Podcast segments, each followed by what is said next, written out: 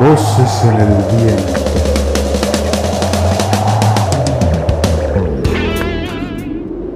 Y yo descubro que mi vida sí es un perfecto borrador, así, bien borroneado, bien tachado, vuelto a reescribir, nunca completo, nunca terminado. Y todo eso supongo me ha creado un sedimento de frustración o de tristeza. Soy quejoso, me gusta quejarme inclusive, me parece. Pero creo que en el fondo tengo motivos. Soy muy sentimental, las cosas me tocan muy a fondo, me hieren, me lastiman. ¿No? ¿Te sentís libre vos? No sé si me siento libre, pero he hecho un culto a la libertad. Por ejemplo, nunca he aceptado trabajos si no son trabajos solitarios, que no me coarten, que me dejen maniobrar libremente. He renunciado a muchas cosas por eso.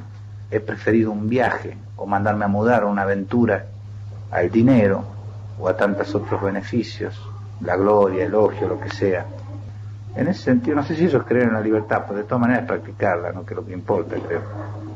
¿Y ¿Qué es para vos? Ahora no hablo, no, no amo la libertad en abstracto como podría ser Vargas Llosa, ¿no? Y ya entramos en el terreno político. ¿Te das cuenta?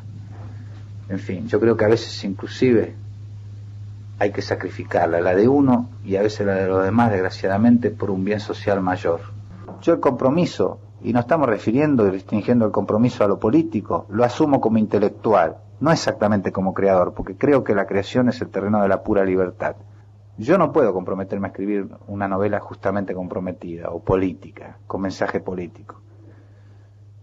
Pero sí me puedo comprometer a firmar una solicitada, a aclamar por los presos políticos, a rebelarme contra una injusticia, eso sí. Creo que inclusive también se puede hacer una literatura comprometida, es decir, una literatura política, válida, perfectamente válida. Creo con Galeano que nuestra suprema obligación es, hacer las cosas más bellas que la de los demás, sobre todo que lo que, que lo que la puede hacer el adversario. Pero aún haciendo belleza creo que podemos hacer una literatura política. Pero lo político emergerá con naturalidad, no como una cosa impuesta. Yo a priori no puedo decir voy a hacer una novela comprometida. Y de repente escribo una novela sobre el Delta y no parecen manifestaciones porque simplemente no hay multitudes en el Delta, ni siquiera hay población. He vivido y mamado profundamente lo político, el drama político del país, de toda manera aún en esa soledad emergerá. Una mujer. Una mujer atrás. Una mujer atrás de un vidrio empañado.